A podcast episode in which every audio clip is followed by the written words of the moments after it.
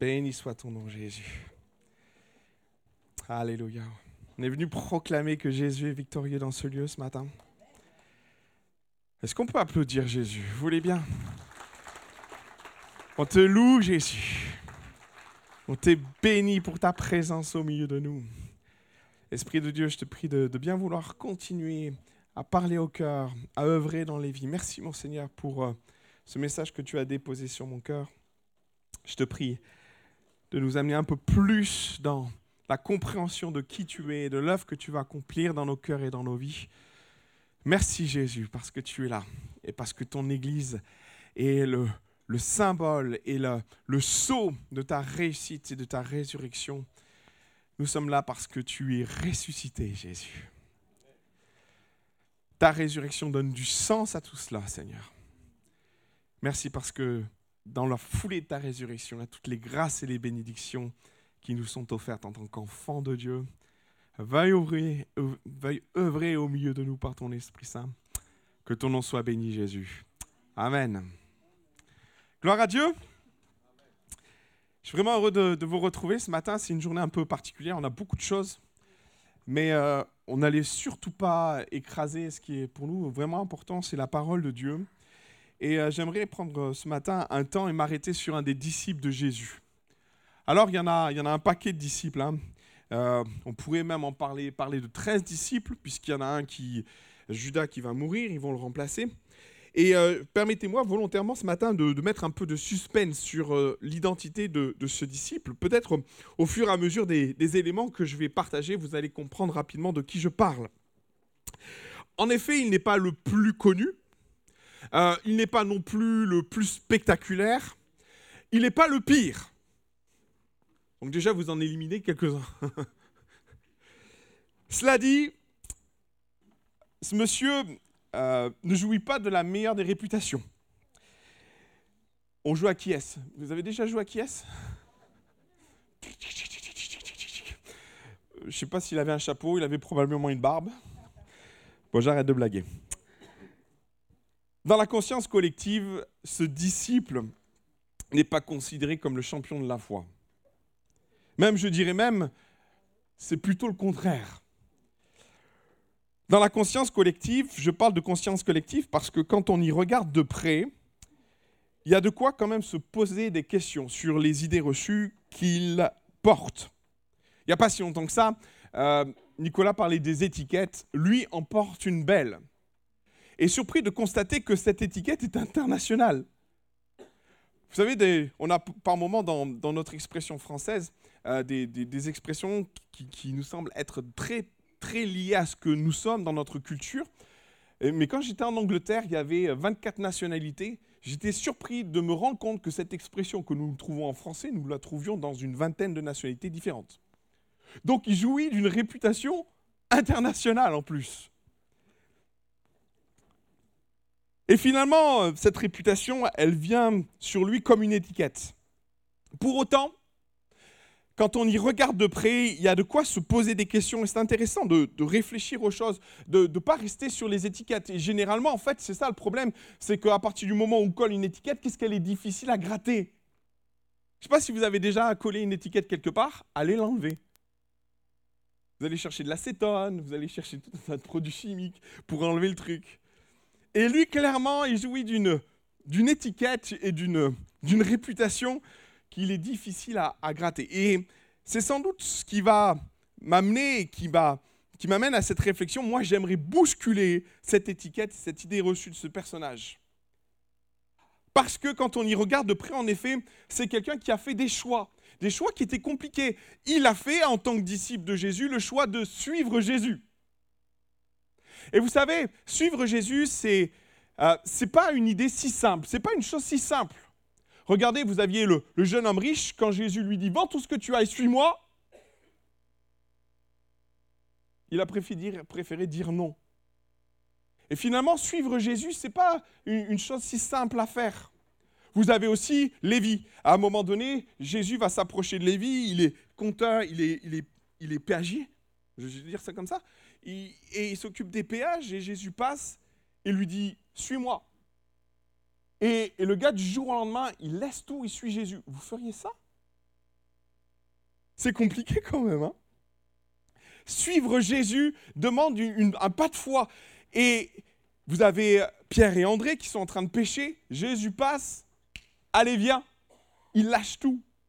Et je crois que le summum de suivre Jésus, c'est quand Jésus va s'adresser à Jacques et Jean, les deux frères. Jacques et Jean sont en train de réparer les filets avec leur père. Vous imaginez la scène? Plongeons-nous un peu dans la scène. Ils réparent les filets. C'est, euh, euh, je ne sais pas si vous avez déjà essayé de dénouer une pelote de laine, mais c'est la misère. Là, on parle d'un filet, de même plusieurs filets. Ils sont avec le père Zébédée, en train de réparer les filets. Jésus passe et leur dit Allez, suivez-moi. Et vous savez quoi je, me suis dit à un moment donné ils vont tout lâcher, ils vont suivre Jésus. Et le père Zébédée reste là, planté avec son filet et ses employés, pendant que les héritiers, les futurs présidents, directeurs généraux de la boîte s'en vont.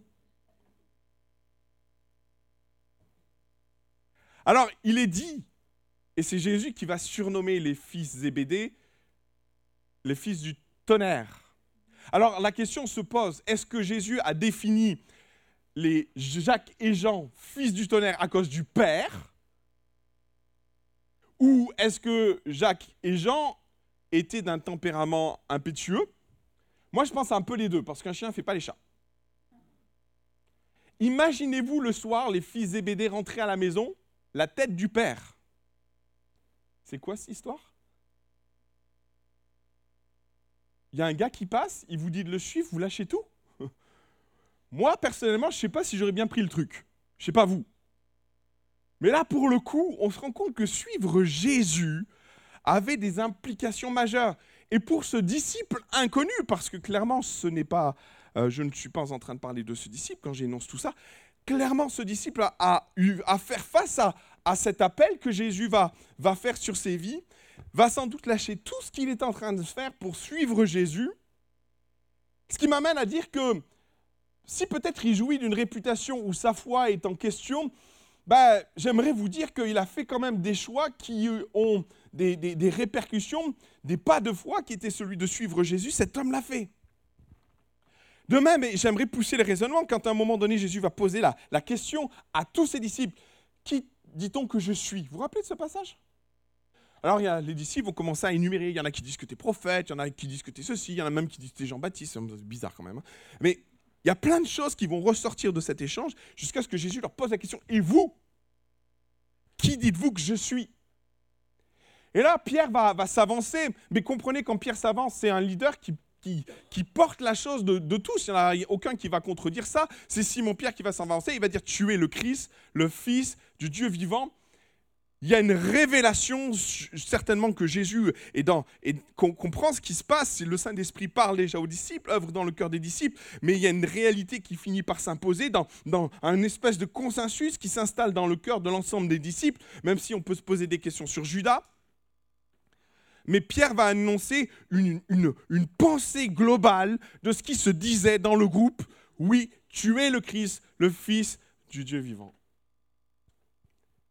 Et certainement que ce disciple, encore inconnu, pense la même chose. Ils sont dans, dans un groupe là, mais clairement, ils sont, ils sont tous conscients de cette réalité. Ils ont vu les miracles, ils ont vu Jésus marcher sur l'eau, ils ont vu guérir des malades. Il se passe quelque chose dans leur cœur et les convictions commencent à naître. Et ce disciple inconnu partage ses convictions.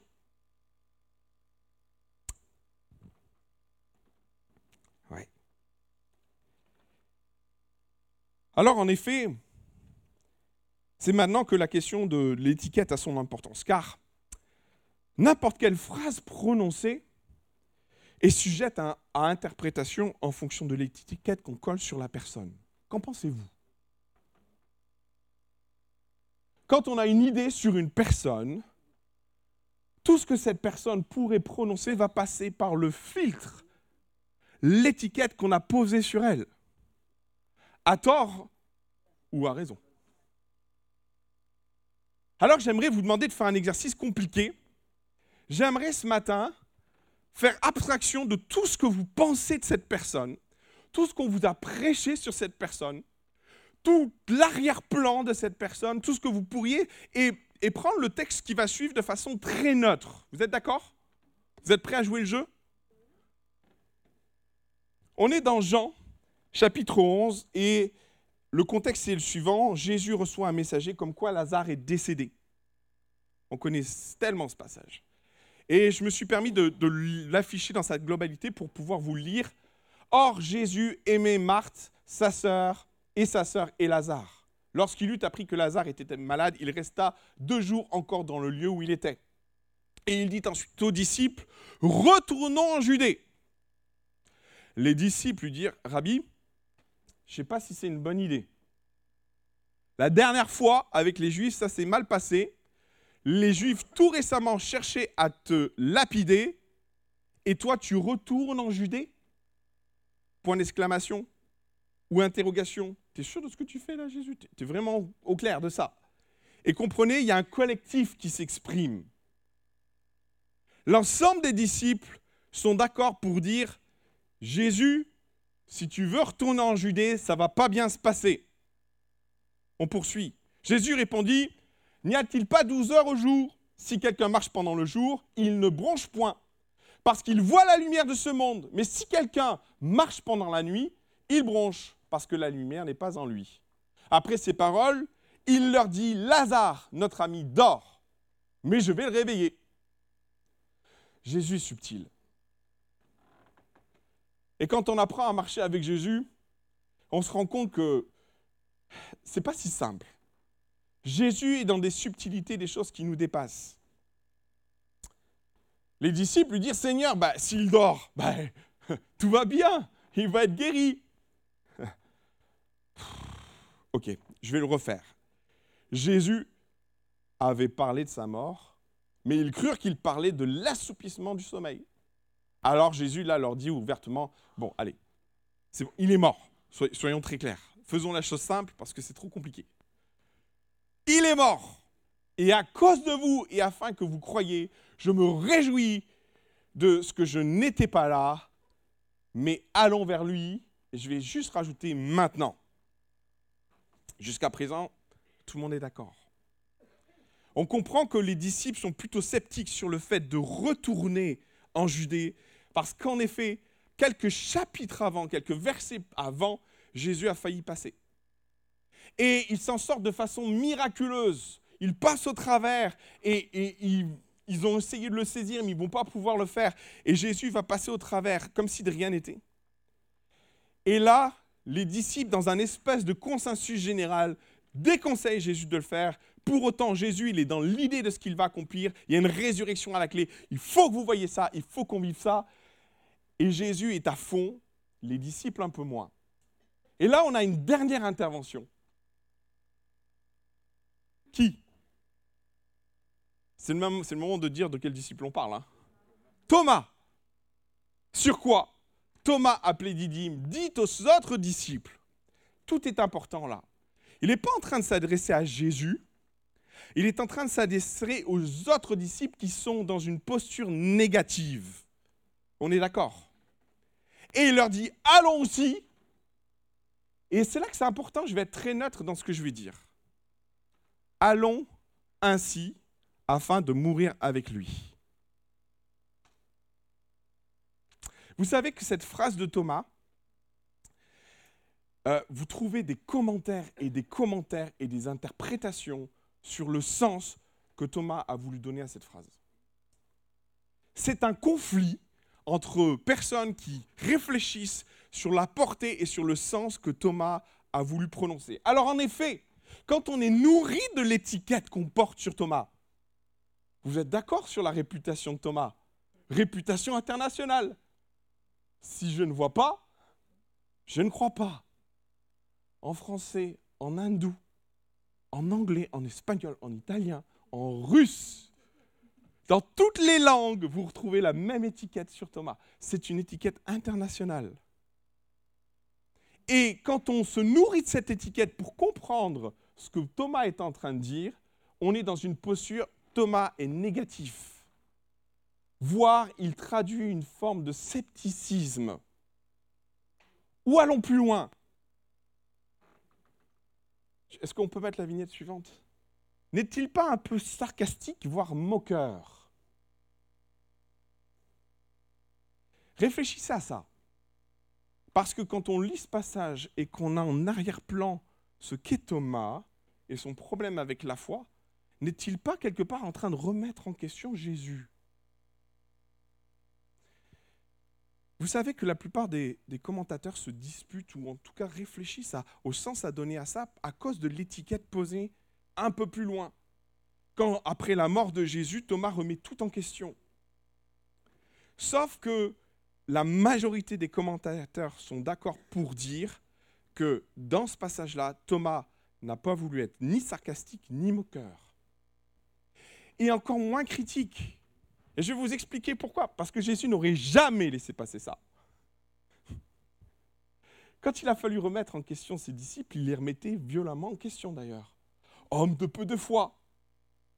Quand Pierre va lui dire jamais ça n'arrivera, arrière de moi Satan. Jésus n'est pas dans cette posture, dans une posture défensive par rapport à l'affirmation de Thomas. Même, je vous dirais, la conclusion et la, la résultante de l'affirmation de Thomas, c'est que les disciples vont y aller. On est d'accord? Va rien suivre derrière, si ce n'est Jésus qui se déplace avec ses disciples et qui va en Judée. Aussi, la question qu'il faut se poser, est-ce qu'il est critique? Ben non. Est-ce qu'il est moqueur? Non. Est-ce qu'il est sarcastique? Non. Manque-t-il de foi? Probablement. Parce que quand Jésus leur annonce qu'ils vont voir quelque chose d'extraordinaire, ils sont plus focalisés sur la problématique qui les attend que sur le miracle. On est d'accord. Sauf que, dans ce passage, tous les commentateurs sont d'accord pour dire que Thomas est profondément sincère lorsqu'il dit ça. Il n'est pas dans un double langage. Il n'est pas sarcastique. Il n'est pas en train de dire, eh ben voilà, allons avec lui, et on mourra. Voilà. Non, Thomas n'est pas dans cette approche-là. Il n'est pas dans un double langage. Il est sincère lorsqu'il dit ça. Il est vrai. Et face à des disciples qui ne veulent pas y aller, le discours de Thomas prend un autre sens lorsqu'il dit, quelque part, nous avons fait le choix de suivre Jésus, allons-y, même si nous mourrons.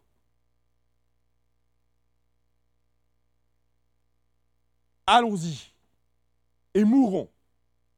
C'est notre décision, c'est notre choix.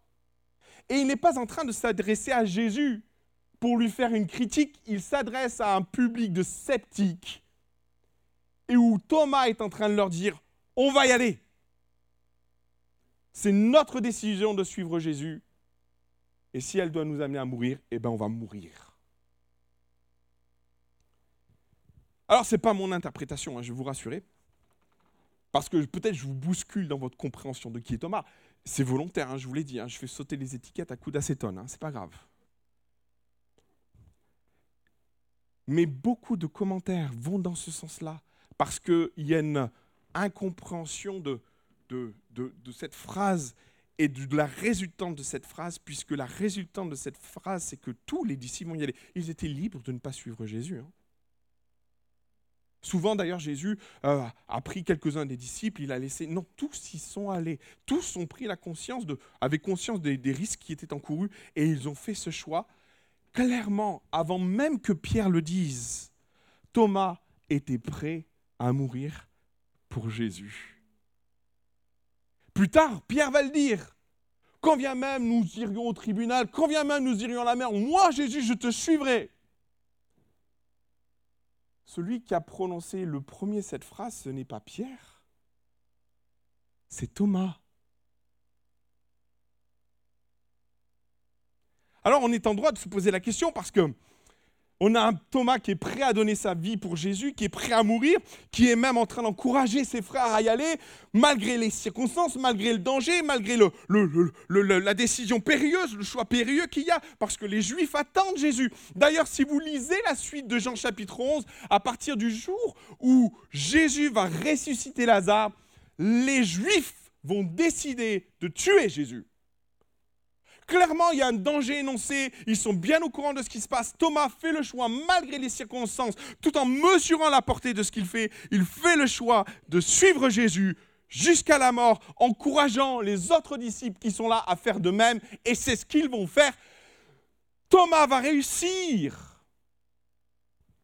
Là où c'est compliqué, c'est de réaliser que le Thomas qui dit ça n'est plus le même gars qu'on retrouve à la fin du, du livre de Jean.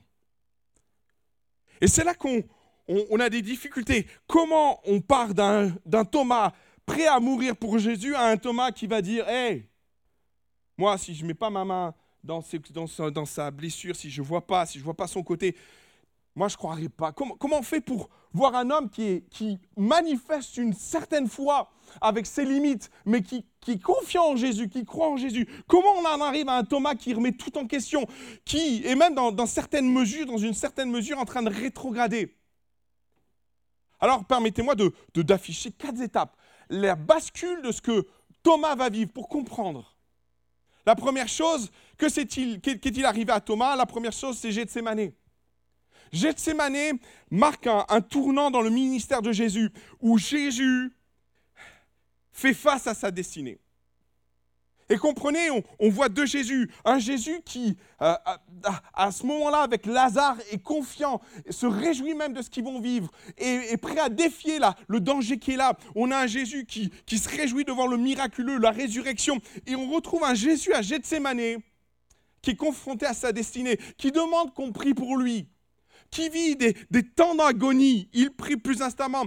C'est Luc chapitre 22, sa sueur devint comme des grumeaux, de sang qui tombaient à terre. On sent un Jésus qui, est fragilisé quelque part. Et Thomas, comprenez, pendant trois ans, Thomas s'est nourri d'un Jésus qui était fort, d'un Jésus qui, calmait la mer, d'un Jésus qui ressuscitait les morts, d'un Jésus qui, était sûr de lui, qui était convaincu de ce qu'il entreprenait. Et là, ce Jésus sur lequel il s'est appuyé, sur lequel il avait confiance, sur lequel s'appuyait sa faible foi, ce Jésus semble l'ébranler et ça, ça, ça percute dans le cœur de Thomas qui, qui voit un Jésus différent.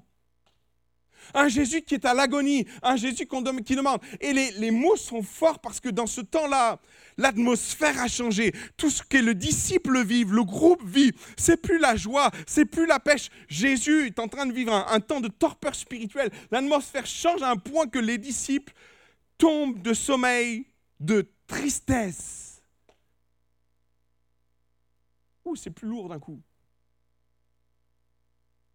Et Thomas, peut-être à ce moment-là, se pose des questions. Moi je, suis, moi, je suis prêt à mourir pour toi, Jésus, il n'y a pas de souci. Je vais aller jusqu'au bout pour toi. Sauf que Jésus bascule dans autre chose. Il bascule dans sa passion, il bascule dans son appel, il bascule dans la projection de ce qui va se passer. A Gethsemane, c'est plus le même Jésus. Oh. Alors les choses se compliquent parce qu'il va y avoir l'arrestation de Jésus.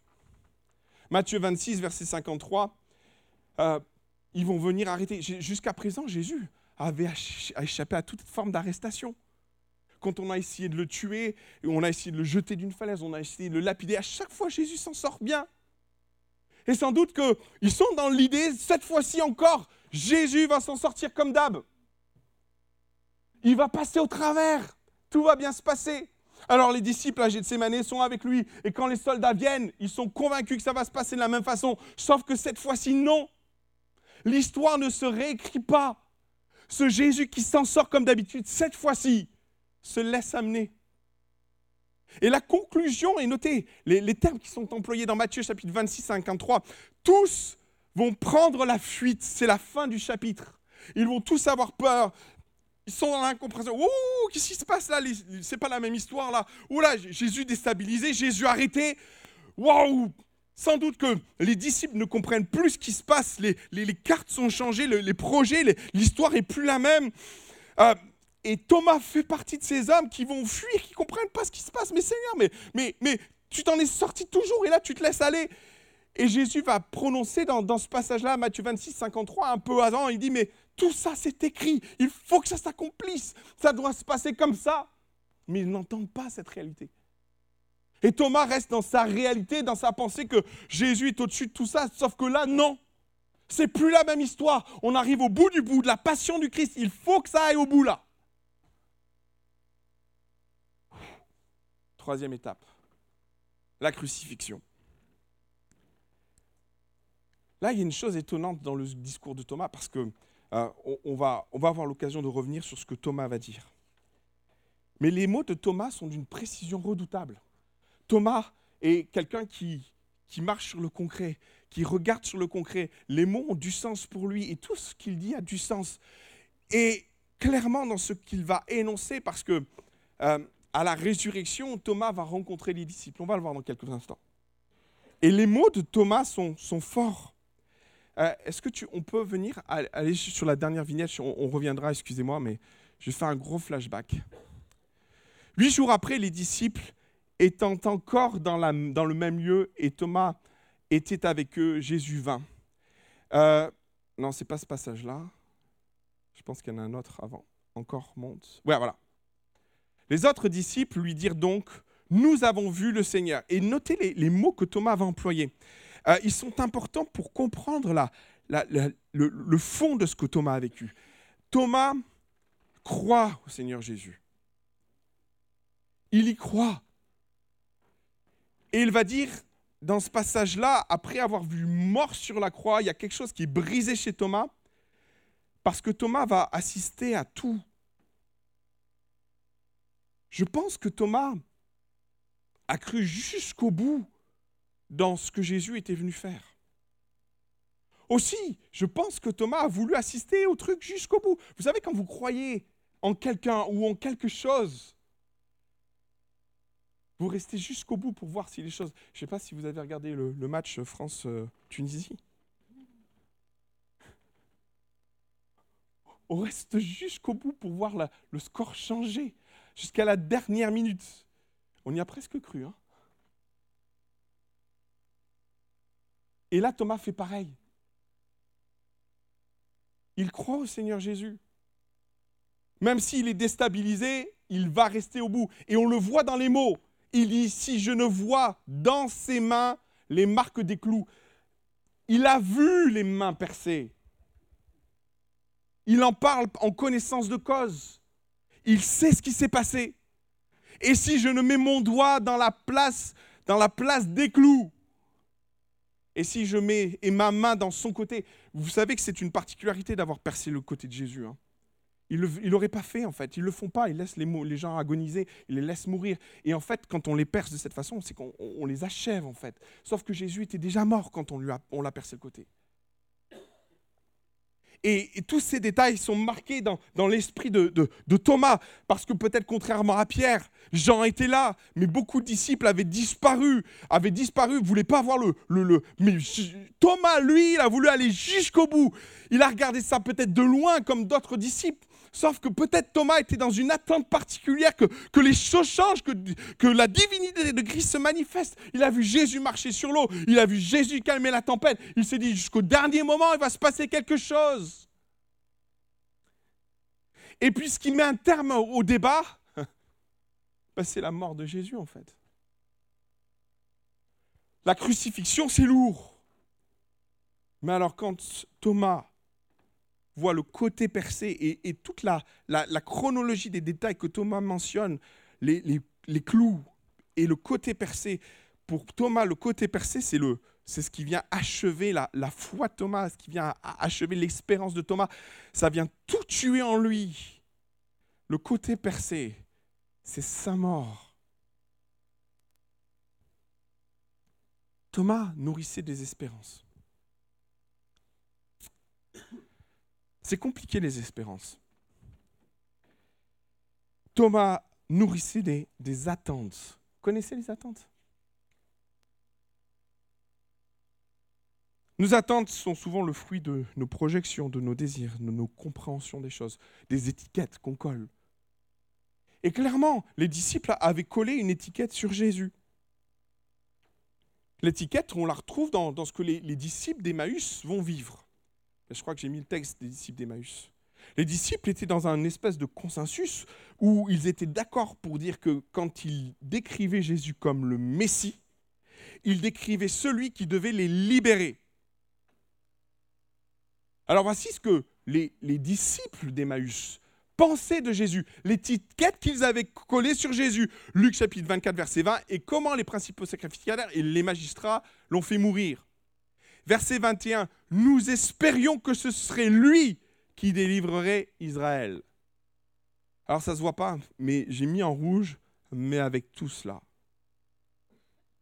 Nos attentes étaient de voir en Jésus celui qui allait venir nous libérer des Romains, qui allait nous libérer du joug de l'oppresseur. C'était les attentes des disciples en général. Lorsqu'ils prononcent le mot Messie, le Fils de Dieu, ils sont ces attentes derrière.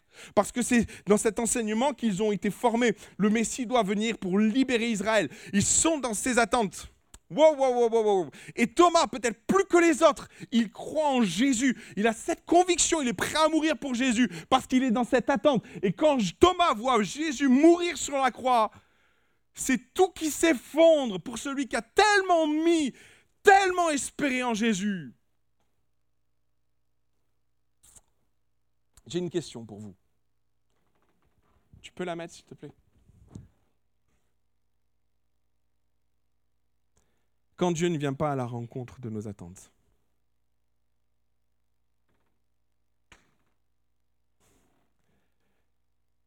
Qu'en pensez-vous?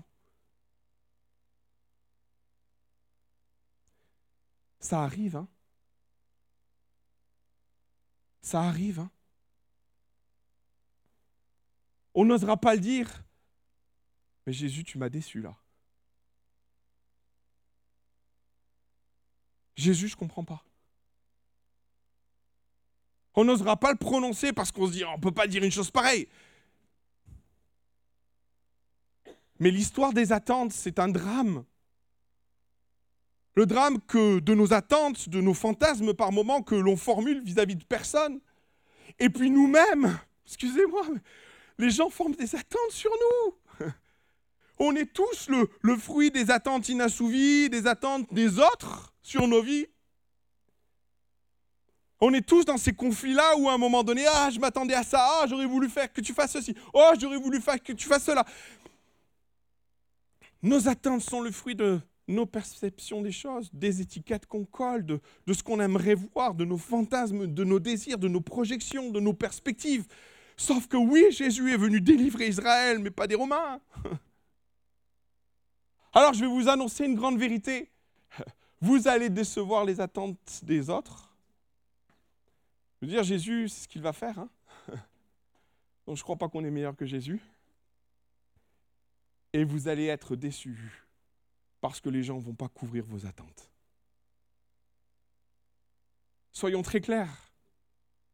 Soyons très clairs. Et si nous bâtissons notre foi sur des attentes, mes amis, waouh, waouh, waouh, waouh, waouh, waouh, on va finir comme Thomas.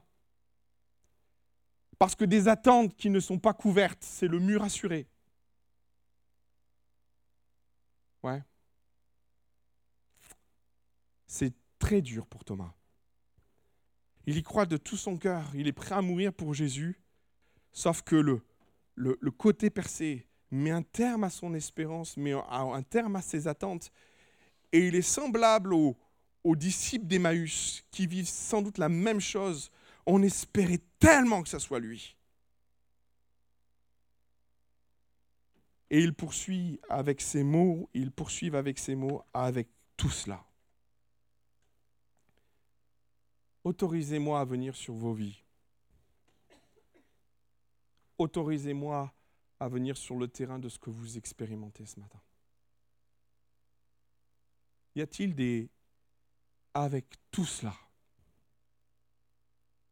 Y a-t-il des, des cœurs au milieu de nous qui sont déçus, qui sont dans ces attentes? Et mais maintenant, avec tout cela, tu sais plus où tu en es. Avec tout ce qui s'est passé dans ta vie, ma foi est ébranlée, mes convictions sont ébranlées. J'avais mis tellement d'attentes dans ce que Jésus allait faire et avec tout cela, les disciples d'Emmaüs sont en train de partir. Thomas n'est pas si loin. Jésus va quelques instants plus tard, vivre la résurrection, quelques jours plus tard, il va ressusciter et la Bible nous dit qu'il va rencontrer plusieurs fois les disciples et il va les rencontrer une première fois. Vous allez voir comme c'est beau. Le huitième jour, je vais vous le lire, il va falloir me faire confiance. Le huitième jour après, les disciples étaient encore dans le même lieu. Non, pas ce texte. On va y arriver ce matin, c'est chaud, c'est avant. Avant. Il faut remonter, s'il te plaît. Voilà. Jean chapitre 20, verset 19. Le soir de ce même jour, le premier jour de la semaine, le premier jour de la résurrection de Jésus, les portes du lieu où se trouvaient les disciples étaient fermées parce qu'ils craignaient les Juifs. Jésus vint, se présentant au milieu d'eux, et il leur dit, paix avec vous. À leur place, j'en aurais pas mené large. Jésus va traverser les murs hein, quand même. Tout va bien. Verset 20. Ayant ainsi parlé, il leur montra ses mains et son côté. Les disciples furent remplis de joie en voyant le Seigneur. Et il leur dit une seconde fois, paix avec vous. Comme mon Père m'a envoyé, moi aussi je vous envoie. Après ces paroles, il souffla sur eux et leur dit, recevez l'Esprit Saint. Ceux qui avaient, ceux que vous, euh, ah pardon, ceux à qui vous remettrez les péchés, ils leur seront remis.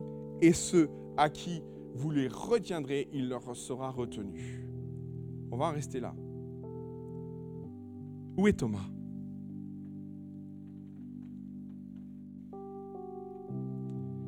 Le verset suivant nous le dit. Mais Thomas, l'un des douze, celui qu'on appelait Didyme, n'était pas avec eux lorsque Jésus va rencontrer, va venir à leur rencontre la première fois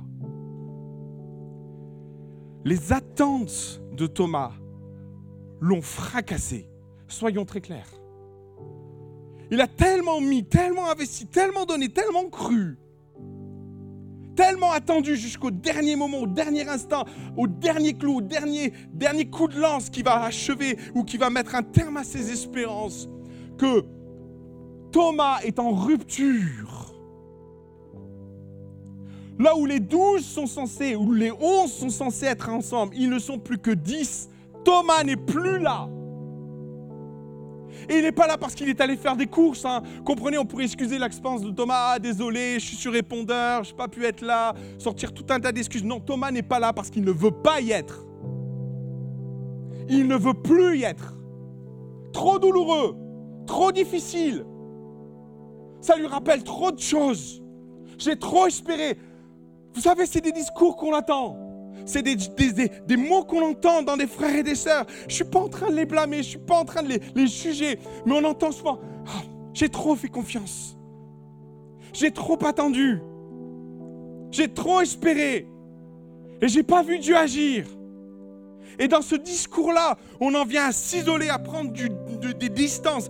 Et si Jésus vient à ce moment-là précis, c'est pas parce que Thomas est en train de faire des courses, mais parce que Thomas a décidé de ne plus être là. Il y a quelque chose qui est cassé chez Thomas. Alors Jésus prend le, fait, prend le fait de venir une première fois voir ses disciples et acquiesce l'idée que Thomas n'est pas là. Alors il va encourager les disciples et va leur dire, voilà, je suis avec vous, je suis ressuscité. Les paroles se sont accomplies. Regardez mes mains. Il les met en face d'évidence spirituelle, qu'il est ressuscité, qu'il a vaincu la mort. Ouais. Amen. Alors vous savez ce qui va se passer? C'est les disciples qui vont aller chercher Thomas. C'est extraordinaire ce passage. Alors que Thomas est en rupture, il est cassé, il n'est plus dans ses convictions. C'est les disciples qui vont aller chercher Thomas. Moi, je voudrais m'adresser à quelqu'un. Je veux venir te chercher ce matin. Je ne suis pas mieux que les disciples, au loin de là. Mais sur mon cœur, j'ai ce désir de partager cette pensée que Jésus a un rendez-vous avec toi. Je parle autant à ceux qui sont là présents que ceux qui me regardent sur Internet. Dans ce passage-là, Jésus va voir premièrement les disciples et quelque part, le texte le souligne, il dit Thomas n'est pas là. Jésus avait bien conscience que Thomas n'était pas là. Et que vont faire les disciples? Ils vont aller chercher Thomas. ils vont aller chercher celui qui a mis des distances, celui qui voit son espérance, qui a mis ses attentes, où tout a explosé, où, Thomas est en rupture par rapport à ce qu'il vit. Et on arrive au verset suivant. Les autres disciples lui dirent donc, qui sont à la rencontre de Thomas, nous avons vu le Seigneur. Mais alors Thomas leur dit, si je ne vois dans ses mains les marques des clous, parce que moi je les ai vues, ses mains percées. J'y étais, je sais de quoi je parle. Et si je ne mets pas mon doigt dans la place des clous, parce que j'ai vu ces clous transpercer ses mains, j'y étais. Il y a toute la déception de Thomas qui s'exprime là, toute la compréhension de Thomas. Et Thomas, comprenez-moi, j'aime, tellement l'honnêteté. Par moment, il faut être vrai avec Dieu. Tu peux dire à Dieu que tu n'as pas compris. Tu peux lui expliquer les clous percés. Tu peux lui expliquer tes raisons pourquoi ta foi est ébranlée. Et vous savez, Dieu n'est pas, pas contre le fait d'exprimer tes, tes, incompréhensions. Dieu n'est pas contre d'entendre pourquoi dans ton cœur tes attentes ont été blessées, détruites. Tu peux le dire. Tu peux même exprimer que ça ne va pas. Et il conclut par le, le, clou du truc, la chose qu'il a achevée. Il le dit. Et si je ne mets pas ma main dans son côté, qui a mis un point final à sa vie, qui a mis un point final à mes attentes, si je ne le fais pas, alors je ne croirai point. On y est, hein On y est là. Les disciples vont réussir à ramener Thomas à l'église. Oh, ça a été dur, hein Oh, quelle galère Et à la limite, Thomas, quand il est avec les disciples, il est assis au fond. Il est un peu comme ça.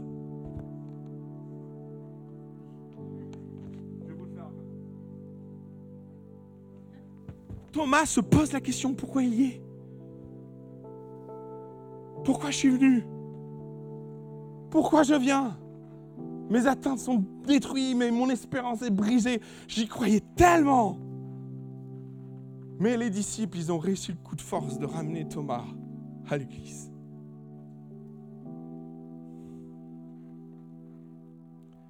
Et ce jour-là, Thomas a rendez-vous avec Jésus.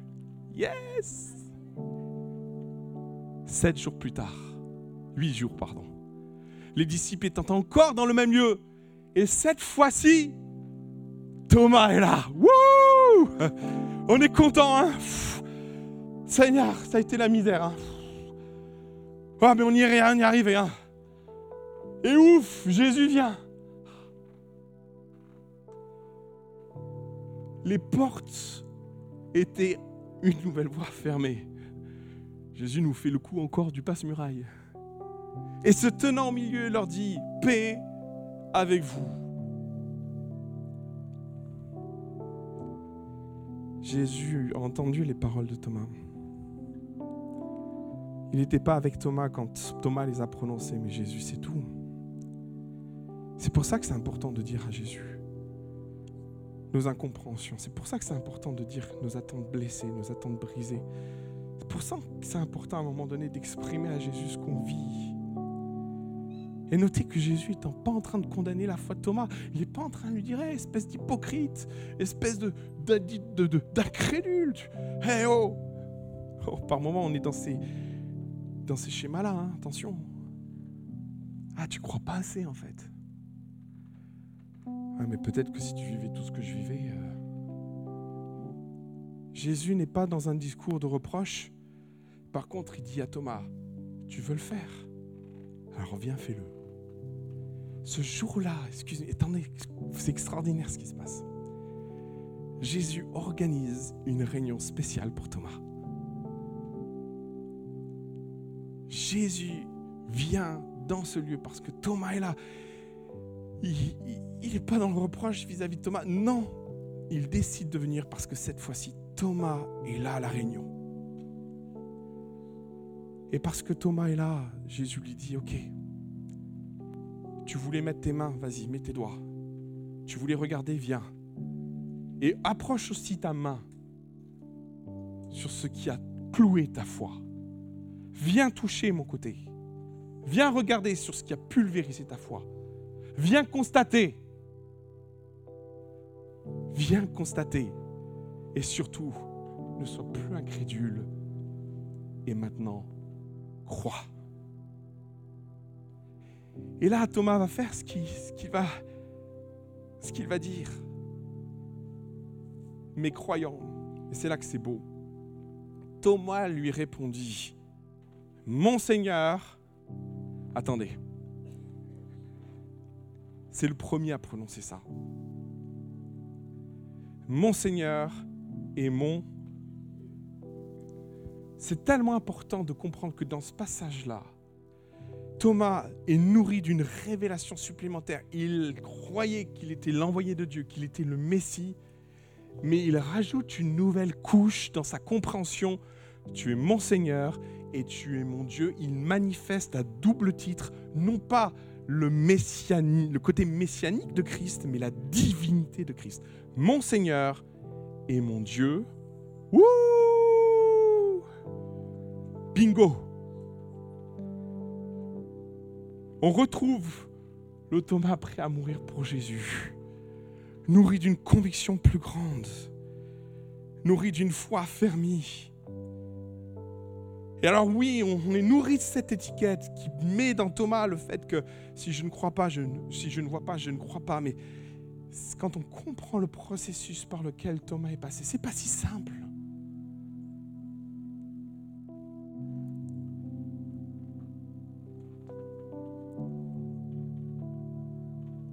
J'aimerais croire ce matin que Dieu a rendez-vous avec toi.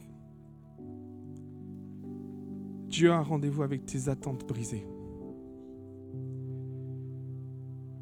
Dieu veut que tu mettes ta main dans ses mains. Jésus te donne rendez-vous avec son côté percé. Autant ce côté a, a été percé pour Jésus, autant c'est la foi de Thomas qui a été percée. Où en est ta foi ce matin? Dans tes attentes et dans ce que tu cherchais, dans ce que tu aspirais, dans ce que Dieu devait, ou tu attendais que Dieu agisse et ne l'a pas fait comme tu voulais. J'aimerais vous dire que la révélation qui suit a amené la foi de Thomas bien plus loin. Et je voudrais t'encourager par la foi à mettre tes mains dans ce côté percé de mettre ta main dans sa main, de mettre ta main, de voir cette plaie de ce côté percé, et de comprendre que ce qui va suivre sera une plus grande révélation de qui est Dieu. Une plus profonde révélation de qui est Dieu et de ce que Dieu veut faire dans ta vie. Ce matin, je voudrais juste vous nous encourager à nous approcher de Jésus. Et peut-être aujourd'hui, tu es dans ce que vit Thomas. Toi qui me regardes derrière ton écran, toi qui m'écoutes peut-être avec des écouteurs, toi qui es là au milieu de nous, où en est ta foi? Où en est ta foi? Et j'aimerais juste ce matin prendre un temps. On est dans la présence de Dieu. Et ce jour-là, Thomas avait rendez-vous avec Jésus. Je voudrais juste t'encourager à dire ce matin, j'ai rendez-vous avec mon Jésus. J'ai rendez-vous pour mettre ma main dans son côté percé, dans ses clous. J'ai rendez-vous avec ce qui a brisé ma foi, où mes attentes se sont explosées sur le mur de ma déception. Ce matin, tu as le droit d'être déçu. Tu as le droit de ne pas comprendre. Jésus ne te condamne pas. Il ne te dit pas que ce n'est pas bien non plus. Mais il est en process avec toi pour t'amener plus loin. Tu as le droit d'avoir des attentes inassouies. Tu as le droit d'avoir des incompréhensions. Tu as le droit de mettre sur le devant ce qui a brisé ta foi, ce qui a brisé ton, engouement pour Dieu, ce qui a mis un terme à ta, ta ferveur pour le Seigneur. Tu as le droit. Laisse Jésus venir à ta rencontre maintenant et t'inviter à mettre tes mains à la place des clous de mettre tes mains à la place du côté percé pour t'amener à une plus grande et une plus profonde révélation de qui est Jésus, mon Seigneur et mon Dieu. Vous l'avez bien compris quelques instants. On est dans la présence de Dieu ce matin. Jésus est là. Il est là. Et je voudrais prêcher et parler à ton cœur ce matin, toi qui m'écoutes, peut-être de l'autre côté de ton, écran, toi qui es là, peut-être ce matin simplement. Et Jésus veut t'accueillir avec tes, tes attentes brisées. Y a-t-il des attentes brisées dans ton cœur? Y a-t-il des attentes brisées qui ont mis, qui ont crucifié ta foi avec Christ? Je voudrais t'encourager ce matin à prendre position et à dire Jésus, je veux mettre mes mains à la place des clous. Je veux mettre ma main dans ton costé percé. Je veux voir. Je veux voir. Et comme une prière, déposer auprès de, de Christ tes attentes brisées. Pour que Jésus, à la place, vienne mettre la, la, la révélation et les raisons de ces attentes brisées. Dieu a des réponses à te donner ce matin.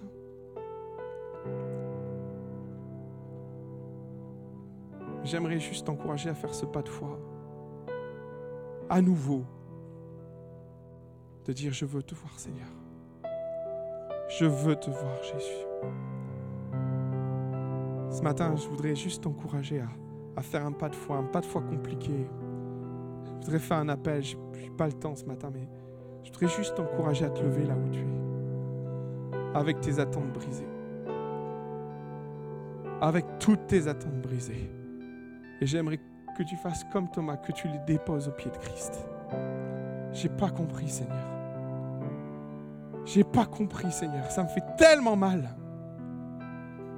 Est-ce qu'il y a d'autres personnes qui veulent se lever ce matin? On va prendre un temps ensemble. Est-ce qu'il y a des attentes brisées au milieu de nous? Est-ce qu'il y a des attentes brisées au milieu de nous? Est-ce qu'il y a des incompréhensions au milieu de nous? Des cœurs qui ont besoin de dire à Jésus, moi, j'ai vu le côté percé. J'ai vu les clous transpercer tes mains. Ça m'a tellement déstabilisé. Ça m'a tellement blessé. Ça m'a tellement brisé. Il y a quelque chose qui est cassé en toi, tu le sais. Ce matin, viens le déposer au pied de Jésus. Viens confesser l'état de ton cœur, l'état de ta foi. Viens dire, Seigneur Jésus, voilà mes attentes brisées. Est-ce qu'il y en a d'autres qui veulent se lever ce matin? Est-ce qu'il y en a d'autres qui veulent dire Seigneur Jésus, je dépose tout ça? J'abandonne tout ça à Christ. Alléluia. Alléluia. Vous l'avez bien compris tous ensemble. J'aimerais que une voix commune s'élève pour tous nos bien-aimés. Et rappelez-vous, Thomas était loin. Et c'est les disciples qui vont aller le chercher. Soyons les autres. Soyons les autres disciples. Soyons ces autres ces frères et sœurs qui ont compassion des attentes brisées, qui ont compassion des, des, incompréhensions, qui ont compassion de celui qui, qui est fragile. Soyons ceux qui ramènent à Christ. Soyons ceux qui ramènent à Christ. Seigneur, on prie tous ensemble pour tous nos bien-aimés qui sont debout. Et on vient devant toi et on demande ta grâce sur leur vie. Seigneur, viens te révéler à eux. Viens te montrer à eux qu'ils mettent leurs mains à la place des clous, qu'ils mettent leurs mains là où le côté a été blessé, là où le côté a été transpercé, qu'ils voient.